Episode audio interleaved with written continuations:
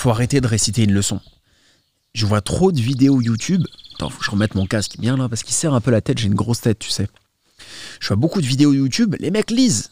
Ils récitent une leçon. Faut que tu vives ton texte. On n'a pas tous fait l'acteur studio, le cours Florent l'académie Oscar Sisto ce que tu veux. Mais vis ton texte. Faut qu'il y ait des émotions. On en revient toujours aux émotions. Il faut que tu vives, tu vois. Moi, je suis pas italien, je parle avec les mains. D'accord? Pourtant, j'ai les yeux bleus, euh, je suis pas un méditerranéen. Mais il faut que tu vives tes émotions, il faut que tu sois fondant. Ton texte, il faut que tu l'incarnes. Quand tu fais un contenu, il faut que tu l'incarnes, sinon ça marchera jamais. Ça marchera pas. On n'est pas à l'école, on n'est pas à réciter, on n'est pas le bon élève. Le but, c'est pas ça, c'est pas d'être le bon élève, le, le petit sage, etc. J'ai déjà fait une vidéo là-dessus, euh, sur Soit décomplexé, qui va s'afficher en haut à droite. Bon.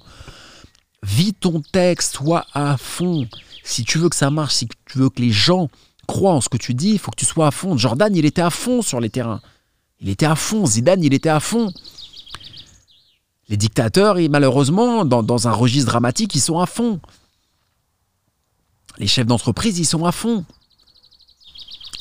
Et voilà, un coach, il est à fond. Un sportif, un champion, il est à fond. Il faut que tu sois à fond, à fond, à fond.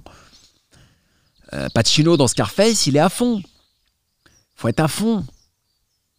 Tu vois, il faut que tu sois à fond. Si t'es pas à fond, arrête tu fais comme ça, tu prends ton micro là, hein, et tu coupes.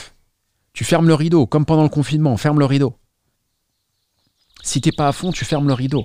Moi, ce que je veux, c'est des gens à fond. Les gens qui vont écouter, attends, je suis désolé, j'ai de l'énergie, je crois en ce que je dis.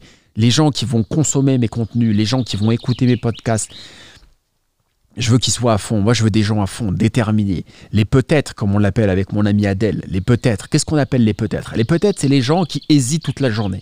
Tu sais, tu dois connaître forcément des gens comme ça. On a tous des gens comme ça, au moins une personne dans notre entourage. Les peut-être, c'est des gens, oui, mais.